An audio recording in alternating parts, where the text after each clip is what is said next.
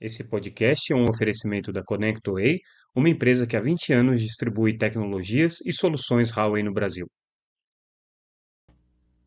Olá pessoal, tudo bem? Aqui é Samuel Possebon, editor da Teletime. A gente está de volta com mais uma edição do Boletim Teletime, nosso podcast diário com as principais notícias do mercado de telecomunicações.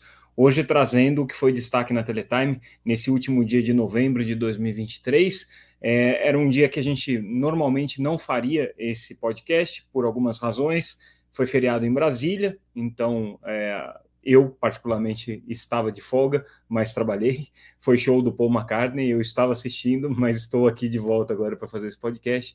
E agora, nessa sexta-feira, eu vou ficar off uh, por conta de, uma, de, um pequeno procedimento cirúrgico uh, e volto na segunda-feira normalmente. Mas algumas coisas importantes aconteceram e aí vale a pena a gente trazer para vocês é, em respeito aí aos nossos ouvintes ou espectadores que estão sempre ligados no podcast da Teletime. É, a primeira notícia que a gente traz, a gente falou muito ontem sobre sustentabilidade, sobre como que é, a agenda 2030 é, das, é, dos, uh, dos Objetivos de Desenvolvimento Sustentável da ONU poderiam começar a impactar as decisões da Anatel por conta de todo o trabalho que está sendo desenvolvido em cima da agenda ESG. E aí, para nossa surpresa, justamente nessa quinta-feira, nessa é, é, quinta-feira, teve uma decisão da agência que já usou é, a argumentação é, fundamentada aí na questão da sustentabilidade. É, a, Anatel discutiu em circuito deliberativo, é, em, em, caráter, né, portanto, extraordinário, uma aprovação de, uma, de um adicional que vai ser colocado para é, empresa EAF, que é a empresa administradora dos compromissos da faixa de 3,5 GHz, para que coloque um, um, trecho a mais de cabeamento subfluvial no Rio Solimões, né, na, entre as cidades de Anori e Coari, é, ambas no estado do Amazonas. É, esse trecho é, de é, rede subfluvial é, tem como objetivo ligar duas redes que estão hoje in, implementadas nos rios da Amazônia é, as, as redes do programa Amazônia Conectada, que são as mais antigas, com a rede agora do programa Amazônia é, Sustentável, o PAIS, que está sendo é, implementado pela EAF. E aí a Anatel estava entendendo que seria razoável que tivesse uma conexão ali é, entre essas duas redes, isso daí envolve é, um, um, um, custo relativamente pequeno em comparação com todo o projeto, é, na casa aí de 6 milhões de reais. Então, é, o conselho tinha que deliberar sobre isso, né? E de fato deliberou, aprovou essa, esse adicional aí é, dessa infraestrutura subfluvial. Mas a novidade é que na aprovação do conselho, o que foi utilizado como argumento, além, obviamente, da razoabilidade, do interesse público né, dessa, dessa rede adicional, foram as questões é, relacionadas à Agenda 2030, especificamente os compromissos de desenvolvimento sustentável que dizem respeito ao meio ambiente. É, essa novidade foi trazida no voto do conselheiro Alexandre Freire, que está aí capitaneando essa pauta ESG, né? Ele colocou todos os argumentos de por que, que esse, esse, essa aprovação faria sentido do ponto de vista dos ODS, do ponto de vista dos, dos objetivos da Agenda 2030, né? E isso acabou dando é, respaldo, ou pelo menos reforçando né, a decisão da Anatel de aprovar esse trecho. Foi o primeiro caso que aconteceu isso. É muito interessante é, ler o voto do conselheiro Alexandre, porque é, de alguma maneira é, é, paradigmático a forma como a Anatel vai começar a tratar esse tipo de caso. A gente já conversou com algumas operadoras que estão dizendo exatamente é, é, sobre as oportunidades que essa nova abordagem da Anatel traz, porque você traz um novo rol de argumentos possíveis para serem levados para a agência considerar. Claro, isso tudo tem que ser considerado sempre à luz da regulamentação existente, é, das questões concorrenciais né, e da questão do interesse público. Mas, agora, além de tudo isso, vai se olhar também as questões é, de desenvolvimento sustentável e aquilo que está aderente ou não a essa Agenda 2030. Então, esse voto do conselheiro Alexandre foi muito paradigmático nesse sentido e valia a pena a gente destacar ela para vocês é, nesse, nesse, nessa edição quase extraordinária do podcast, né? É, a outra notícia que a gente traz é uma manifestação da Associação NEL, que representa é, os operadores é, de, de banda larga é, regionais, e a NEL, uh, com base na notícia que a gente publicou, dizendo que a Unity já estava recorrendo né, da decisão da agência com relação às condicionantes que foram colocadas para aprovação do, do, do, acordo entre a Unity e a Vivo, a ANEL então se manifestou, né, dizendo que é fundamental que a Anatel analise se o chamamento público que foi realizado pela Unity está aderente ou não com aquilo que tinha sido determinado e deliberado pelo Conselho Diretor da Anatel. Por que, que a ANEL está falando isso? Porque é, tem uma discussão, uma, uma, suspeita de que, pelo menos no começo do chamamento público, como ele foi colocado na rua é, antes é, do, do, da publicação do acórdão da Anatel, né, é, ele não estava totalmente aderente àquilo que a Anatel havia decidido. Havia uma dúvida com relação às questões é, deliberadas pela Anatel, é, o acordo não estava publicado para que essas dúvidas pudessem ser sanadas, e a Unity, mesmo assim, abriu o chamamento público para pequenos provedores, como a Anatel já havia é, indicado que exigiria, né, na votação é, que aprovou a, a, parceria entre a Unity e a Vivo, isso ficou bem claro que teria esse chamamento, né, mas a Unity se antecipou e não esperou o acordo sair. Então, é, pode ser que tenha havido aí alguma incompatibilidade entre aquilo que foi colocado pela Unity no começo e aquilo que a Anatel determinou, e por isso mesmo é, a Associação NEL está pedindo muita atenção e foco aí nessa questão. A Associação NEL, relembrando, né, foi uma das grandes é, opositoras aí do acordo entre o Unity e Vivo, trazendo pareceres, é, pedindo é, para ser parte do processo, é, trazendo manifestações, enfim, né, é, criou muito ruído, muito barulho aí para essa, essa análise que a Anatel é, realizou entre é, o, o, acordo entre o Unity e a Vivo, né? E consequentemente, né, boa parte dos argumentos da, da, da, da Associação NEL acabaram sendo acolhidos pela Anatel, ou pelo menos considerados na decisão da Anatel. A gente também traz uma notícia exclusiva. A Anatel é, começou a discutir já o novo, a nova tomada de subsídio que ela vai fazer sobre a questão do relacionamento entre as empresas de internet e as empresas de telecomunicações. Dependendo do ponto de vista, se você está falando do ponto de vista das empresas de telecomunicações, é a discussão do fair share. Se você está falando sobre a perspectiva das empresas de internet, é a discussão sobre o network fee.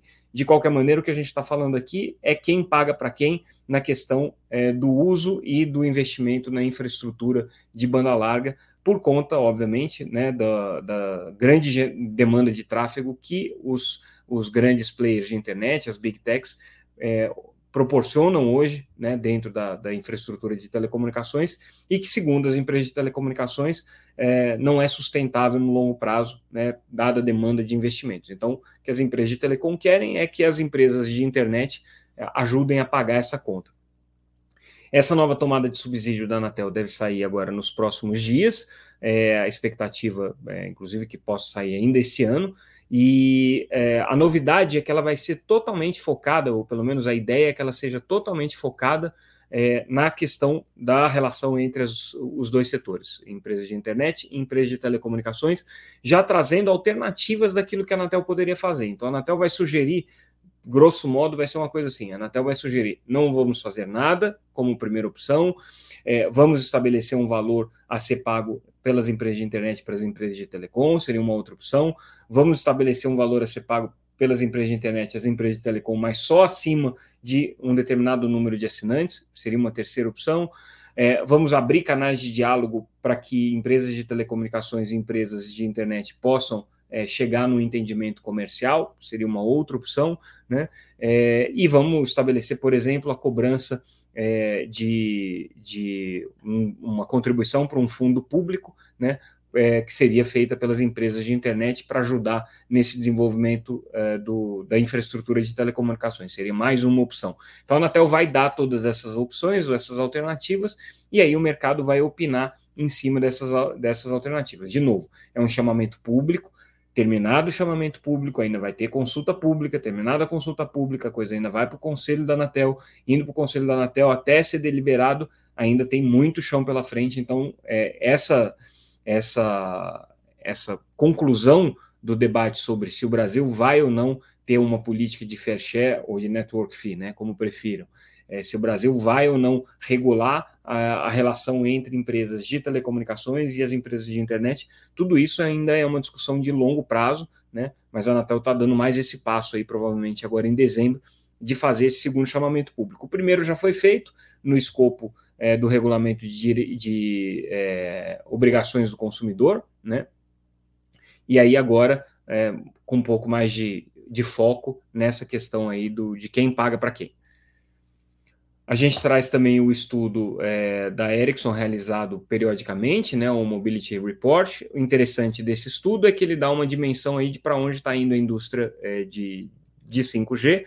Perspectiva da Ericsson, segundo o relatório, é que o mundo chega a 5,3 bilhões de conexões 5G em 2029, o que representa aí mais ou menos 58% do que vai ser o mercado é, nessa data, né? Ainda lá para frente, estamos falando aí de é, pelo menos mais é, cinco anos aí pela frente, né? O crescimento né, é, estimado pela Ericsson ao longo desse período é de mais ou menos 230%, então muito confiante, né? É, e uh, a, a, base de 5G hoje deve estar distribuída aí de alguma maneira, é, de maneira heterogênea entre os diferentes países, né? Mas cada região é, com uma proporção entre 4G, 5G, 3G é, bastante diferente. No caso especificamente da América Latina, é, a expectativa da, da Ericsson é que o, a região fique com 51% da sua base em 5G em 2029, mas se a gente olhar outros mercados aí, você é, pegando, por exemplo, a América do Norte, deve passar de 90%, é, e a Europa Ocidental também passar de 85%, o que mostra, claro, a região da América Latina vai ter um desafio adicional aí de conseguir é, é, é ter uma, uma, uma, penetração, ter uma quantidade de usuários de 5G razoável. É, a gente traz também agora o estudo realizado pela EAF com relação a em que estágio estamos na liberação da faixa de 3,5 GHz pelo Brasil. É, já são pelo menos 623 cidades que estão é, com, essa, com essa faixa liberada, segundo a análise que foi feita aqui é, pela, pela, é, pela própria EAF, é, é, pela própria empresa responsável por isso. É, aliás, perdão, já são 3.079 municípios com a faixa de 3,5 disponível. Tá? O que aconteceu é que mais 623 cidades foram liberadas agora é, na deliberação do, do, do GAISP, que aconteceu na quarta-feira, no dia 29, como a gente já tinha noticiado. Né? É, o interessante notar aqui é que tem muita cidade liberada, porém, nem todas elas estão com operação ativada. E aí a gente está vendo que as operadoras estão num ritmo cada vez mais é, cauteloso em, em, termos de implementação do 5G, apesar de terem tecnicamente a possibilidade de fazê-lo, porque a faixa já está liberada. Né? Então, uh, hoje praticamente todo o Brasil acima de 100 mil habitantes, né, cidades com mais de 100 mil habitantes, já teriam condições imediatamente de receber a rede 5G, a depender aqui dessa, dessa deliberação da Anatel.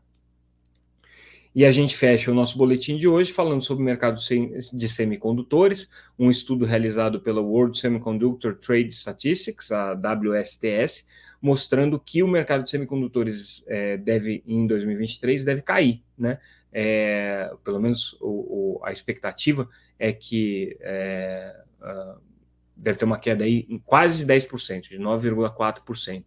É, se a gente comparar com o que aconteceu no período da pandemia, né, essa queda é um pouco preocupante, é porque você tem uma, uma cadeia muito grande que vai deixar de se desenvolver por conta dessa retração aí no mercado. Por que está acontecendo? Antecipação da época da pandemia, né?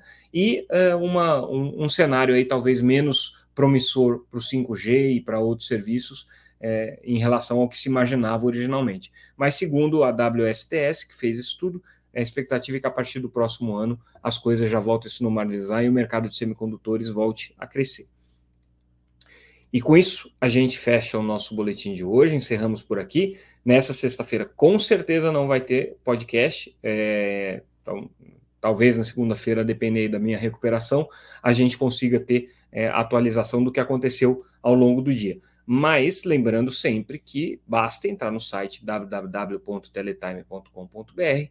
As notícias estão todas lá disponíveis gratuitamente. Vocês podem se inscrever para receber a nossa newsletter no e-mail e também acompanhar a gente pelas redes sociais. Só não vai ter é, esse que vos fala aqui pelo YouTube e pelo podcast, mas vocês seguirão bem informados pela Teletime, é, acompanhando aí o site e as redes sociais. É isso, pessoal. Ficamos por aqui. A gente volta na semana que vem. Obrigado pela audiência. Tchau, tchau.